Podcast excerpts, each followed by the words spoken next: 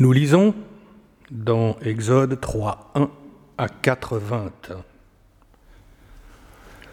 Moïse faisait paître le troupeau de son beau-père Jéthro, prêtre de Madian. Il mena le troupeau hors du désert et parvint à la montagne de Dieu, à l'Horeb. Le messager de l'Éternel se laissa voir dans une flamme de feu du milieu du buisson. Il regarda. Le buisson était en feu et le buisson n'était pas dévoré. Moïse dit, Je veux faire un détour pour voir cette grande chose. Pourquoi le buisson ne brûle-t-il pas? L'Éternel le vit vit qu'il avait fait un détour pour voir, et Dieu l'appela du milieu du buisson. Moïse, Moïse, il répondit, Me voici. L'Éternel dit, Ne t'approche pas d'ici, retire tes sandales de tes pieds, car le lieu où, tu te tiens est une terre de sainteté. Je suis le Dieu de ton Père, Dieu d'Abraham, Dieu d'Isaac, Dieu de Jacob. Moïse se voila la face, car il craignait de regarder vers Dieu. L'Éternel dit, J'ai vu la misère de mon peuple en Égypte, et je l'ai entendu crier sous les coups des chefs de corvée. Oui, je connais ses souffrances. Je suis descendu pour le délivrer de la main des Égyptiens et le faire monter de ce pays vers un bon et vaste pays, vers un pays ruisselant de lait et de miel, vers le lieu de Cananéen, du Hittite, de l'Amorite, du Périsite, du Hivite et du Jébusite. Et maintenant, puisque le cri des fils d'Israël est venu jusqu'à moi, Puisque j'ai vu le poids que les Égyptiens font peser sur eux, va maintenant. Je t'envoie vers le Pharaon. Fais sortir d'Égypte mon peuple, les fils d'Israël. Moïse dit à Dieu, Qui suis-je pour aller vers le Pharaon et faire sortir d'Égypte les fils d'Israël? Je suis avec toi, reprit l'Éternel. Voici le signe que c'est moi qui t'ai envoyé. Quand tu auras fait sortir le peuple d'Égypte, vous servirez Dieu sur cette montagne. Moïse dit à Dieu, Voici, je vais aller vers les fils d'Israël et je leur dirai, Le Dieu de vos pères m'a envoyé vers vous. S'ils me disent, Quel est son nom? Que répondrai-je? Dieu dit à Moïse, Je suis qui je suis.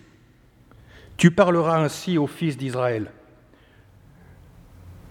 Je suis m'a envoyé vers vous. Et il ajouta, Tu parleras ainsi aux fils d'Israël. L'Éternel, le Dieu de vos pères, Dieu d'Abraham, Dieu d'Isaac, Dieu de Jacob, m'a envoyé vers vous. C'est là mon nom à jamais. C'est ainsi qu'on m'invoquera d'âge en âge. Va, réunis les anciens d'Israël et dis-leur, L'Éternel s'est laissé voir à moi en disant, J'ai décidé d'intervenir en votre faveur à cause de ce qu'on vous a fait en Égypte. Et j'ai dit, Je vous ferai monter de la misère d'Égypte vers le pays du Cananéen, du Hittite, de l'Amorite, du Périsite, du Hivite et du Jébusite, vers le pays ruisselant de lait et de miel. Ils entendront ta voix et tu entreras, toi et les anciens d'Israël, vers le roi d'Égypte. Vous lui direz, L'Éternel, Dieu des Hébreux, s'est présenté à nous. Maintenant, il nous faut aller à trois jours de marche dans le désert pour sacrifier à l'Éternel, notre Dieu. Mais je sais que le roi d'Égypte ne nous permettra pas de partir, sauf s'il est contraint par une main forte. J'étendrai donc ma main et frapperai l'Égypte avec tous les signes que je ferai au milieu d'elle. Après quoi, il vous laissera partir. J'accorderai à ce peuple la faveur des Égyptiens et quand vous partirez, vous n'aurez pas les mains vides. Chaque femme demandera à sa voisine et à l'hôtesse de sa maison des objets d'argent, des objets d'or et des manteaux. Vous les mettrez, que vos fils et vos filles. Ainsi, vous dépouillerez les Égyptiens. Moïse répondit, mais ils, ne me croiront pas. Ils n'entendront pas ma voix. Ils diront, l'Éternel ne s'est pas laissé voir à toi. L'Éternel lui dit, Qu'as-tu à la main? Un bâton. Jette-le à terre. Il le jeta à terre. Le bâton devint serpent. Et Moïse s'enfuit devant lui. L'Éternel dit à Moïse, Étends ta main et prends-le par la queue. Il étendit la main et le saisit. Le serpent redevint bâton dans sa main. C'est afin qu'il croient que l'Éternel s'est laissé voir à toi, le Dieu de leur père, Dieu d'Abraham, Dieu d'Isaac, Dieu de Jacob. L'Éternel lui dit encore, Mets donc la main sur ta poitrine. Il mit sa main sur la poitrine et la retira. Sa main était lépreuse, couleur de neige. L'Éternel dit, Remets ta main sur la poitrine. Il remit la main sur sa poitrine et la retira. Elle était redevenue normale. Alors, s'ils ne te croient pas et n'entendent pas la voix du premier signe, ils croiront à la voix du signe suivant. Alors, s'ils ne croient pas plus à ces deux signes et n'entendent pas ta voix, tu prendras de l'eau du fleuve et tu la répandras par terre. L'eau que tu auras prise au fleuve, sur la terre deviendra du sang. Moïse dit à l'Éternel, Je t'en prie, Éternel, je ne suis pas doué pour la parole, ni d'hier, ni d'avant-hier, ni depuis que tu parles à ton serviteur. J'ai la bouche lourde et la langue lourde. L'Éternel lui dit, Qui a donné une bouche à l'humain? Qui rend muet ou sourd, voyant ou aveugle? N'est-ce pas moi l'Éternel? Et maintenant va je suis avec ta bouche et je t'enseignerai ce que tu devras dire. Moïse répondit, Je t'en prie, Seigneur, envoie-le dire par qui tu voudras. La colère de l'Éternel s'enflamma contre Moïse, et il dit, N'y a-t-il pas ton frère, Aaron, le Lévite? Je sais qu'il a la parole facile, lui le voici même qui sort à ta rencontre. Quand il te verra, il se réjouira en son cœur. Tu lui parleras et tu mettras les paroles en sa bouche. Et moi, je suis avec ta bouche et avec sa bouche, et je vous enseignerai ce que vous ferez. Lui parlera pour toi au peuple. Il sera ta bouche et tu seras son Dieu. Quant à ce bâton, prends-le en main. Avec lui, tu feras les signes. Moïse s'en alla, retourna vers son beau-père Jéthro et lui dit Je dois m'en aller et retourner vers mes frères en Égypte pour voir s'ils vivent encore. Jéthro dit à Moïse Va en paix.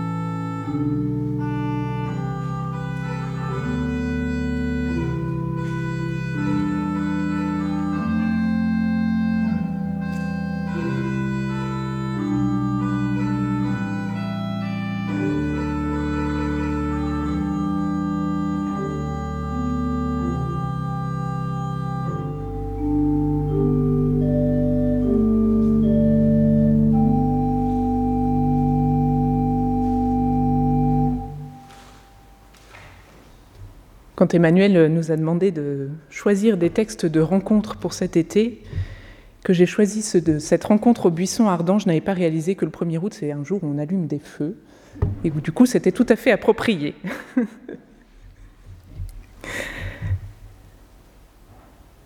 Ce récit au buisson ardent de la rencontre entre Moïse et ce Dieu qui se révèle est l'un des récits fondateurs du peuple juif et du coup l'un des récits fondateurs du christianisme aussi. La rencontre entre Moïse et Dieu au buisson ardent nous dit en effet qui est Dieu, ou plutôt, et ce n'est pas anodin comme différence, qui est Dieu pour nous? Qui est Dieu dans l'absolu, nous n'y avons pas accès et nous n'y aurons jamais accès. On ne sait jamais le tout d'un être, quel qu'il soit, encore moins quand il s'agit de Dieu. Mais nous avons accès à qui est Dieu pour nous, à qui il a été pour d'autres avant nous, à qui il est pour d'autres aujourd'hui, à travers les témoignages que nous recevons. Et le témoignage dont nous avons hérité à propos de cette rencontre au buisson ardent est fondamental à plusieurs titres, mais avant d'en évoquer quelques points, je voudrais rappeler une chose importante. Les récits bibliques ne sont pas, et ils n'ont pas vocation à être, des travaux historiques ou des procès-verbaux, des paroles échangées il y a des milliers d'années. Par contre, ce sont des récits théologiques, des récits qui veulent nous dire quelque chose de ce Dieu qui est pour les humains, avec les humains, et de ce que cela change dans la vie des humains d'hier et d'aujourd'hui. Ce sont des récits construits avec un soin particulier, à une époque où écrire était toute une aventure, pour dire quelque chose d'infiniment précieux. Et pour ce qui concerne notre récit du jour, peu importe que Moïse soit un personnage historique ou non, qu'un buisson ait brûlé sans se consumer ou pas, ce récit nous dit en image quelque chose de très profond sur notre Dieu et sur ce que sa présence peut changer dans nos vies. Alors puisque nos églises nous invitent en ce jour de fête nationale à nourrir nos aspirations de justice et d'égalité, c'est à travers ce prisme que je vous propose d'examiner cette rencontre, en nous demandant ce que Dieu fait pour Moïse dans cette rencontre. Alors d'abord, pour voir ce qu'il fait pour Moïse dans la rencontre, regardons qui est Moïse au début et qui est Moïse à la fin. Alors au début du récit, Moïse est berger pour son beau-père depuis de nombreuses années. Lui qui est né du peuple hébreu esclavagisé, qui a été élevé à la cour de Pharaon, a dû prendre la route de l'exil après avoir tué un garde qui maltraitait un homme de son peuple, un hébreu. Dans son errance, il a défendu des jeunes filles attaquées par des voyous alors qu'elles faisaient boire leur bétail à un puits. Et il a fini par épouser l'une d'elles et par s'installer dans ce peuple étranger. Voilà donc un homme qui a fui son pays, un homme dispersé entre plusieurs cultures et dont les élans de justice ont été brisés par les circonstances.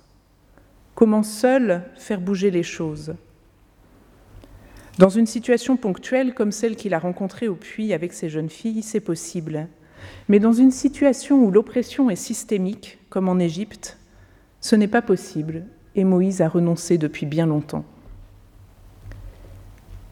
À la fin du récit, Moïse s'apprête à repartir en Égypte, sans se cacher, ouvertement, pour y délivrer son peuple, avec l'aide de son frère et des anciens des Hébreux. Il y va sans armée, simplement inspiré de la force de conviction de Dieu et soutenu par sa présence. Il tremble, bien sûr, qui ne tremblerait pas. Mais il a choisi de faire confiance à ce Dieu qui s'est manifesté à lui et d'essayer avec lui de rendre meilleure la vie de ces hommes, de ces femmes et de ces enfants maintenus en esclavage en Égypte. Bien sûr qu'il y aura encore des difficultés, Bien sûr qu'il y aura encore des terreurs, Moïse le sait, et il y va quand même. Alors qui est ce Dieu que Moïse a rencontré et qui lui a donné une telle force? D'abord, c'est un Dieu qui se propose, qui ne s'impose pas. Dieu se porte à la rencontre de Moïse, pas très loin de son chemin, mais il ne se place pas en travers de son chemin pour l'obliger à une rencontre dont il ne voudrait pas.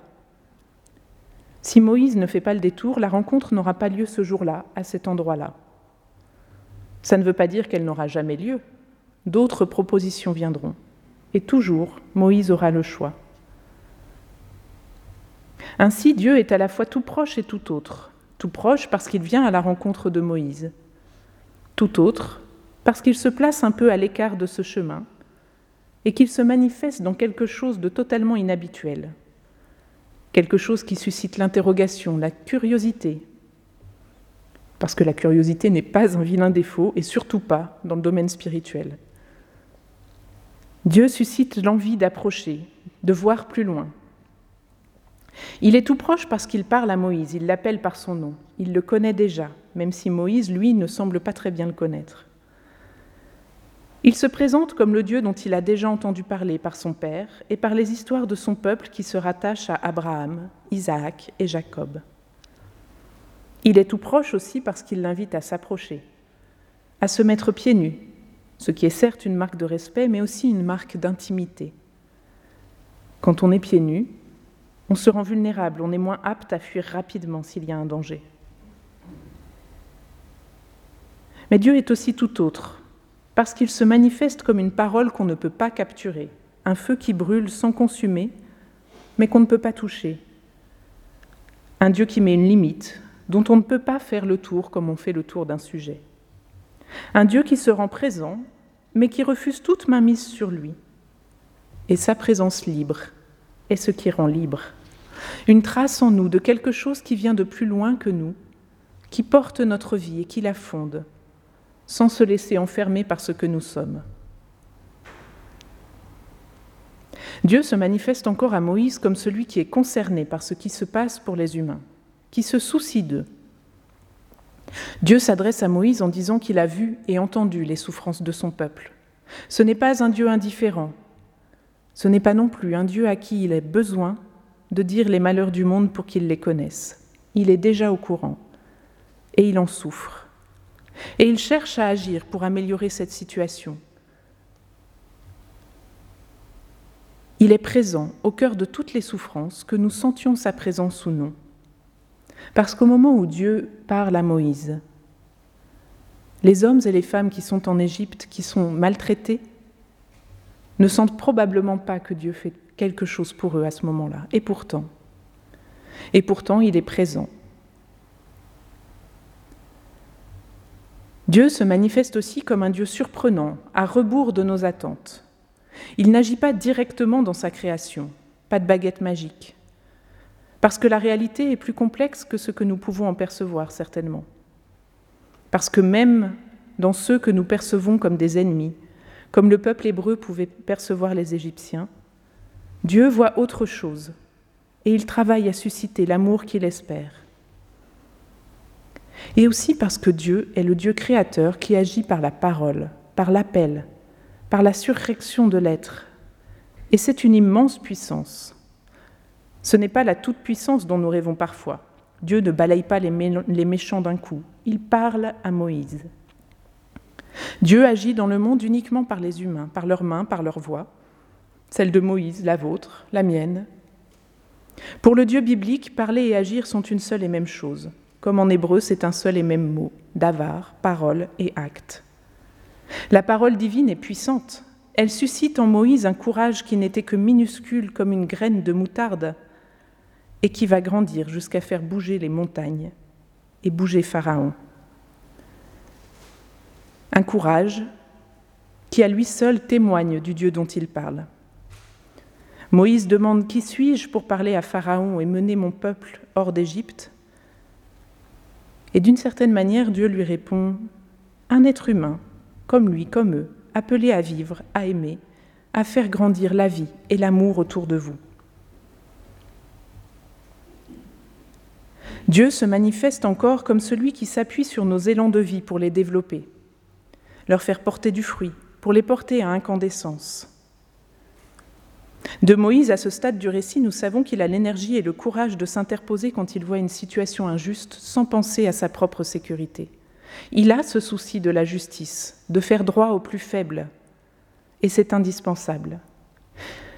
Il y faut pourtant plus, une orientation, une énergie continue, une visée plus haute et de l'aide. Et c'est ce que lui propose le Dieu qu'il rencontre au buisson ardent. Un changement d'échelle à son indignation, une orientation nouvelle qui mène plus loin, et même une stratégie. Aller à la racine de la situation, à Pharaon qui détient le peuple en esclavage. Le chef de corvée qui maltraite n'est qu'un maillon.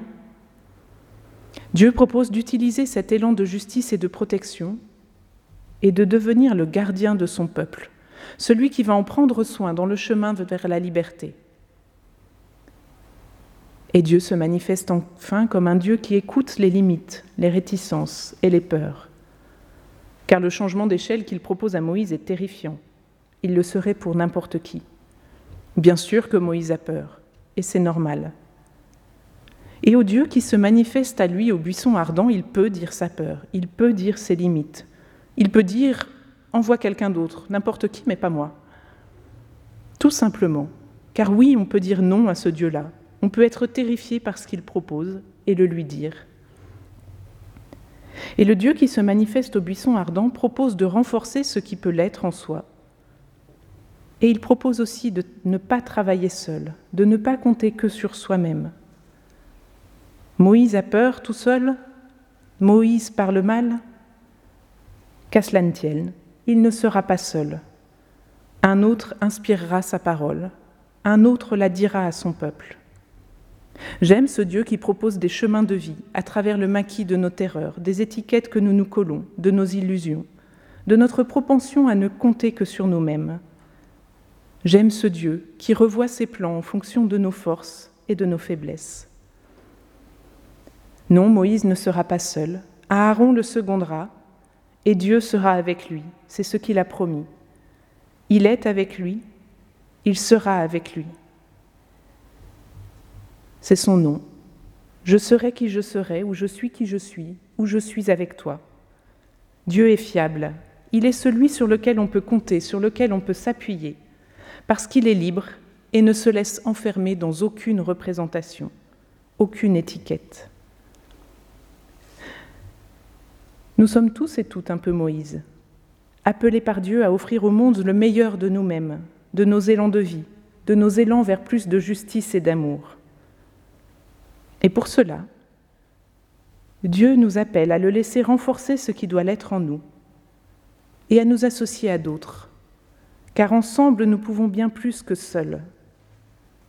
Dieu est avec nous et il nous offre d'autres compagnons et compagnes de route, comme il a offert Aaron à Moïse, comme il s'est tenu auprès de Moïse. Dieu nous appelle à être ses témoins, ses mains, ses porte-paroles dans le monde. Répondrons-nous comme Moïse Nous voici?